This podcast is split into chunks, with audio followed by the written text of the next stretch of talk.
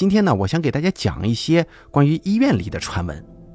这个医院里的传闻故事老生常谈了，翻来覆去花样就那些。咱们以前讲了没有一千个，估计也得有八百个了。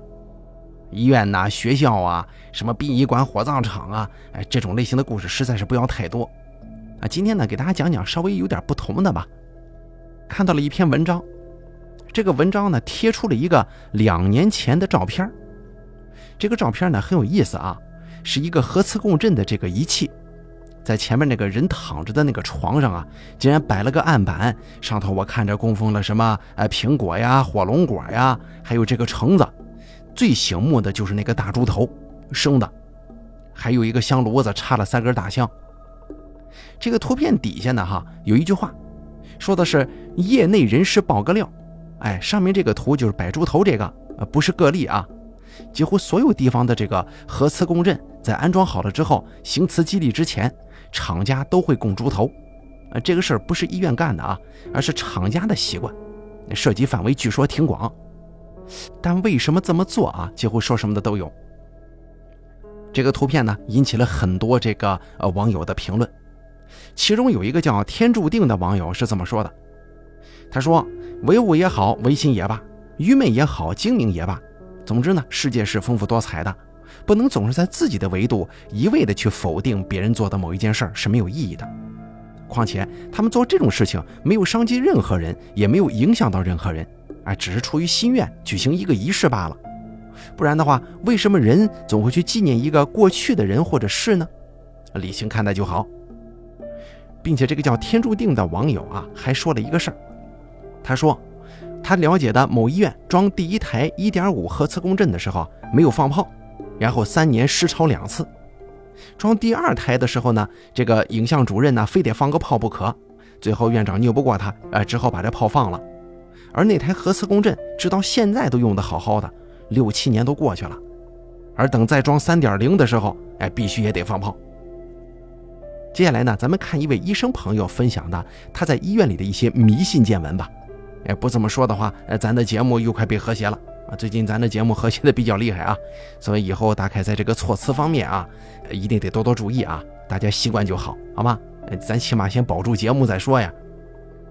接下来呢，咱跟大家分享几个来自网友，就是一些医生网友的分享，在这儿咱们给他拟个名啊，有这个患者方面的，也有医院方面的，大家听听吧。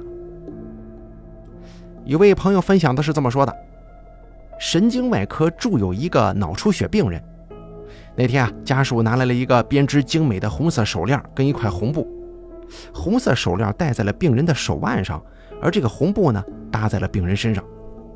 那护士不理解为什么要这么做呀，就对其家属说：“这手腕上除了腕带，不允许带别的东西啊。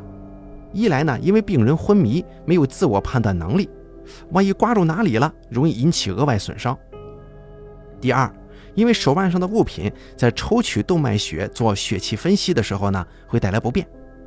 第三，病房统一采用的都是白色的被褥，这样一块鲜艳的布料出现在病房，不符合病房设施的要求。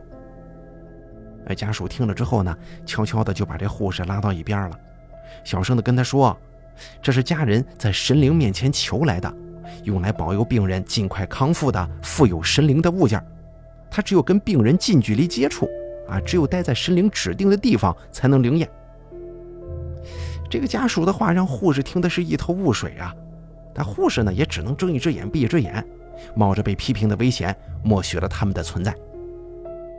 夜晚降临，重症监护室里弥漫着沉重的气息，一位头外伤后处于昏迷、处于深度昏迷状态的男性患者已经濒临死亡了。那仅存一丁点的微弱生命体征，也是各种仪器以及各种药物的努力作用之下才吊着的。那细如蚕丝的心跳，也是医生费了九牛二虎之力给按压回来的。医生告知家属，病人已经处于脑死亡状态了，让其做好心理准备，尽快的去做料理后事的打算呢。因为病人的心脏随时有可能再次停跳，而且不会每次都那么幸运的被按压回来。家属明白病人的病情啊。对医生的话也表示万分理解，只是家属有个不情之请，希望医生能够用尽一切办法，让病人尽量维持到当天晚上零点以后，因为零点过了就属于第二天了吗？家属说他们找人算过，病人在零点以后的那天离开，能够保佑他们家人平安健康。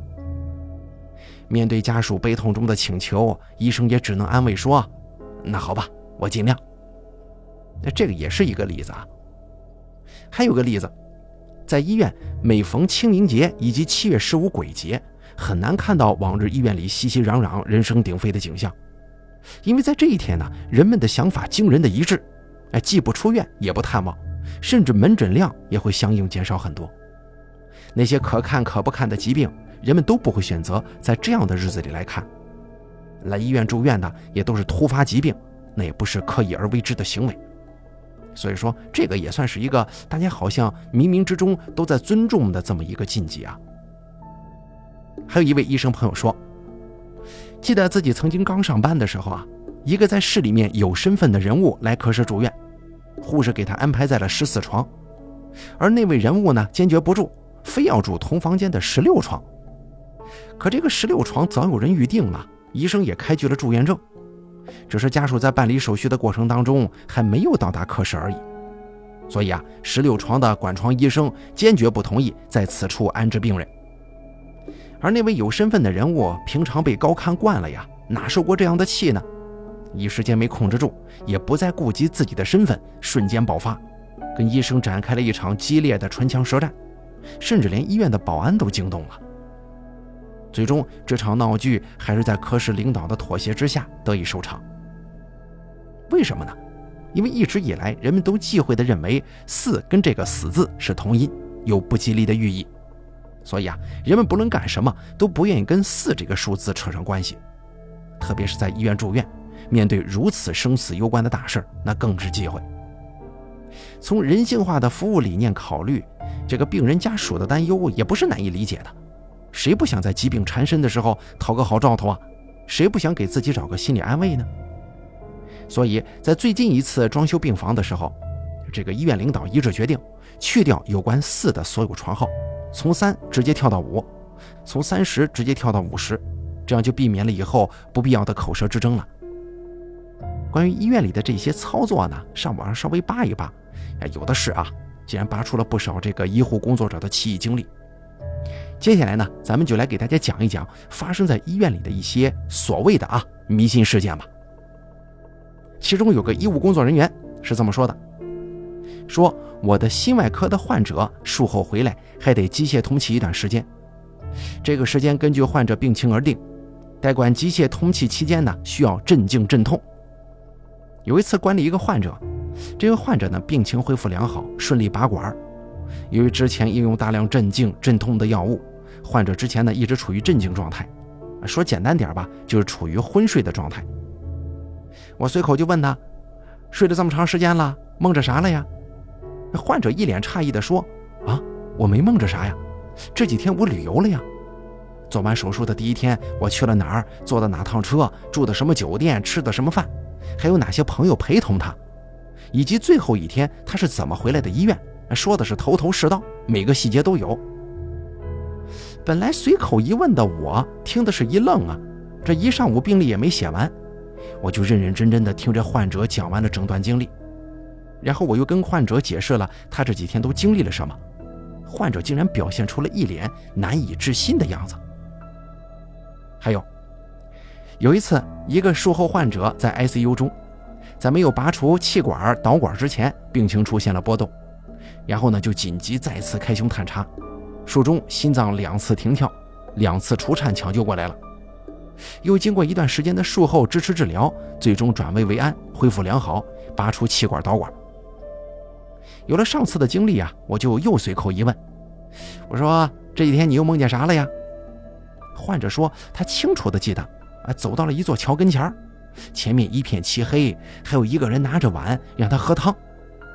他正要走到桥跟前呢，忽然听到有人喊他，问他上桥干什么呀？回来！他转头一看，是我们主任在喊他，他就乖乖的往回走了。可是刚走一半，一转身发现又到桥边了。就在要踏上桥的那一刹那，主任又喊他回来，他只好再次往回走。而这回啊，越走越亮堂，就走回来了。听他这么说，我心中当时就是一惊。这不是跟那啥桥、那啥婆一样的吗？这也太惊悚了。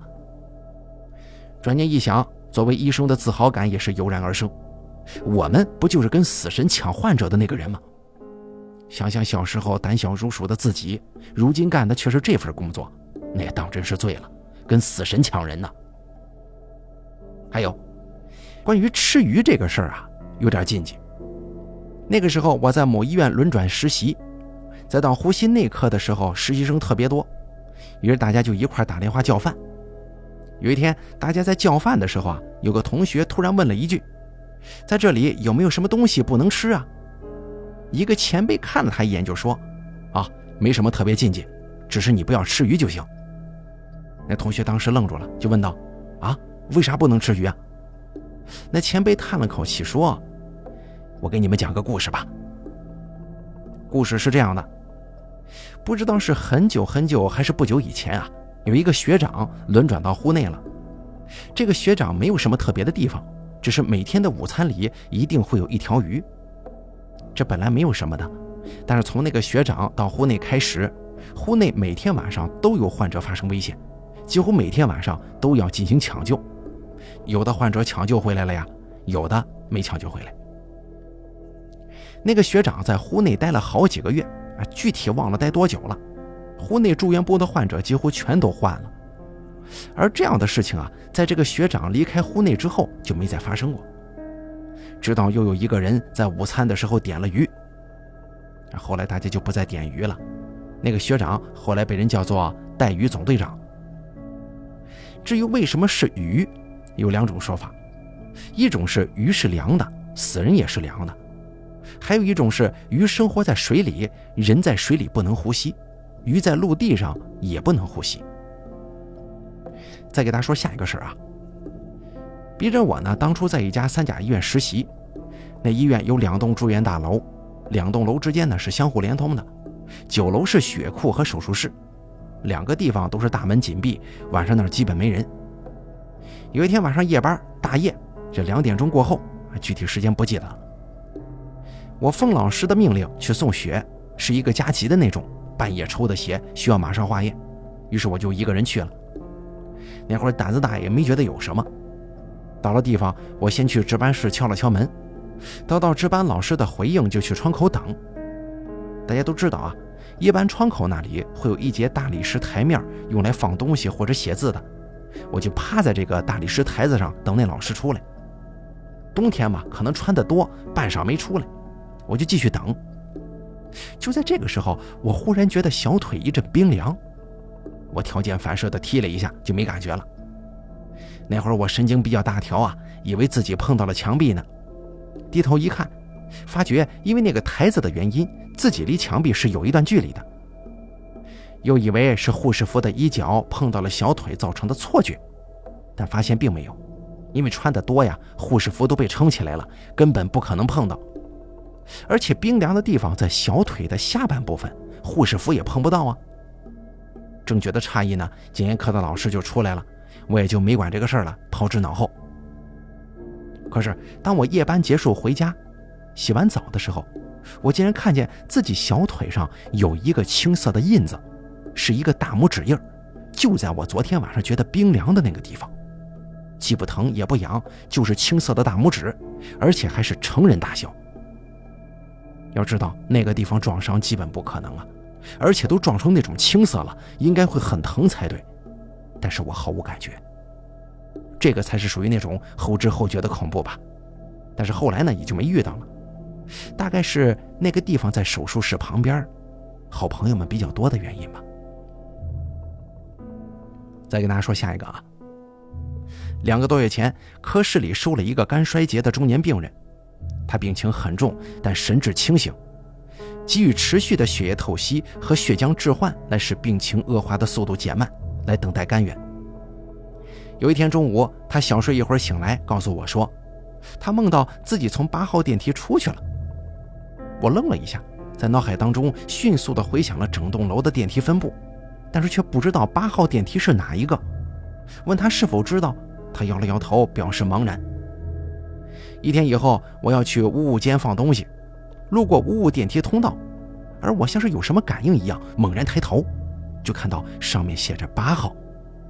我整个人瞬间呆住了，有一种冷气从心底里冒了出来，慢慢的爬满全身。因为太平间的运尸工运送病人遗体走的就是这条通道。一个多月后，这病人终究还是没撑过去，从八号电梯走了。哎呀，逼着我工作至今，这种情况所见良多，感慨也少了很多。但回想起当初那个八号电梯的那位病号，仍旧唏嘘不已。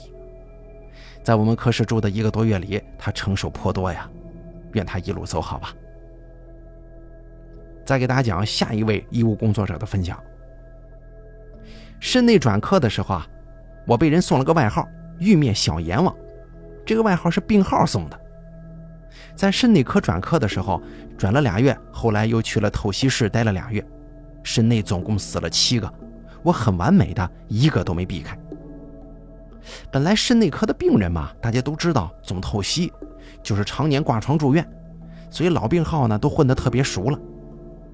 我转科俩月死了六个，五个在我的夜班，还有一个是我管床的，病情比较严重。我临下夜班走之前脑抽了，想去看一下他，结果一去，这监护上按了一下血压，都六十三十了。我操，瞳孔都开始扩散了。我本来是可以避开的，下夜班到十二点了，还不赶紧回宿舍窝着？你跑病房干什么呀？于是赶紧抢救吧，但最后病人去世了。家属都是感激涕零的说：“我尽职尽责。”但是我心里还觉得挺不是滋味的。抢救完出了楼道之后啊，老病号在一旁堆在一起，就开始嘀咕我了，说犯了邪了呀！这个小某大夫怎么他一值班就死人呢？这下夜班还捎走一个！我的天哪！你说这关我什么事儿啊？从那以后，玉面小阎王的名号在整个病区叫响了。每次新来的病号都被老病号嘱咐，千万不要招惹那小某大夫啊。我的夜班，他们都跑回家去住，第二天早上再来。问他们为什么，他们说为了保命。后来我转到透析室了，以为可以摆脱这个名号了，结果我一个宿舍狗洗衣服累，肾内科科里有洗衣机，我攒了一大包衣服，乐颠乐颠的就往科里洗衣服去。刚到洗衣房半小时，电话来了，值班大夫打的。就说：“，那谁呀？你是不是在洗衣房啊？二十四床不行了，我昨天扭到腰了，你过来帮我抢救一下。”你说我这一个多月没去你们科了，就过来洗个衣服，你放过我行不行啊？抢救完病号，那些老病号都炸了毛了，因为就在我转出去的这一个月里，一个人都没死，我就回来洗个衣服，又遇上了一个，我都快疯了呀！现在肾内科的病号遇到我都躲着走。在电梯里看见我，那都跟见了鬼似的。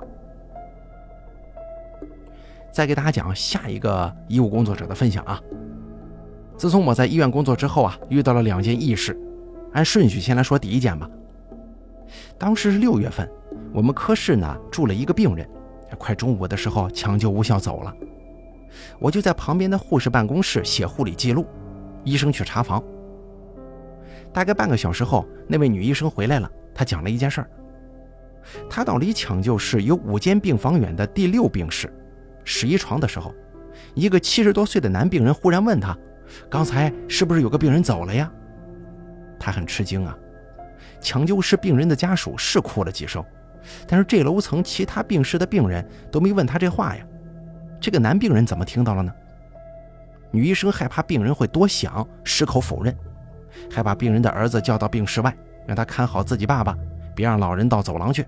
听到哭声对老人的情绪有影响吗？病人的儿子很吃惊，说他爸爸一直躺在床上啊，而且病室的两道门都关着，连他自己都没听见哭声。还有一个就是他爸爸早就听力受损了，除非你在他耳边大声说话，否则压根听不见。女医生又进病室准备开解病人，那个病人主动说：“刚才有个人叫我走，去一个绿绿的好地方。”听了他这句话之后，我起了一身鸡皮疙瘩呀。第二天，这个病人就走了。还有零一年夏天，一个急性左心衰的病人在我科室抢救，因为还没有成立 ICU 啊，我科安排护士特级护理。不用说，我被安排做了特护护士。三天后，我上特护的小夜班，这位病人呢，男性，六十来岁，他当时吸着氧，手上脚上都吊着液体。我坐在沙发上写记录，忽然之间，病人坐了起来，朝着窗外，眼睛看着，还用手去指。我走过去让病人坐好，免得他用力呀或者情绪激动啊加重心衰。但是病人指着窗外就说：“外头有几个老头叫我出去呢。”我走到窗边，窗外花池种着小松树和柳树，哪有什么人影啊？我对病人解释说。窗外没人，是树枝在晃，你看花眼了。病人嘴里嘟嘟囔囔的，但还是听了我的话，半躺着，闭上眼睛继续休息。然后我就又坐回到沙发上继续写记录。过了一会儿，病人忽然又坐了起来，指着门说：“快开门，门外有两个小孩要进来。”我过去打开病房的门，过道里安安静静的，哪有什么小孩啊？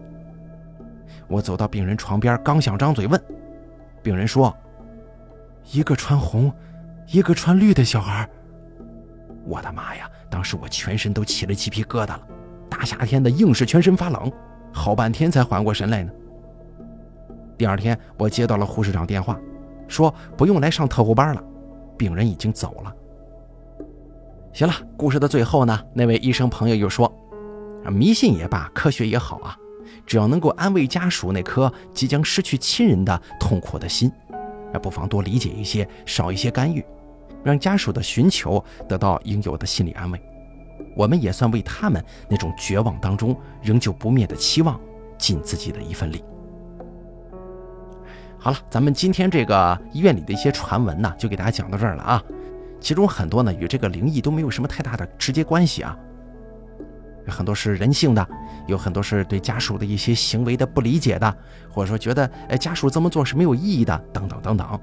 反正不管怎么说吧，每个地方都有每个地方不同的习俗，尤其是当家里出现这种呃危重病人的时候，这家属急切的心情，这个是可以理解的嘛。好了，咱们本期节目就做到这儿了，感谢您的收听，下期节目不见不散。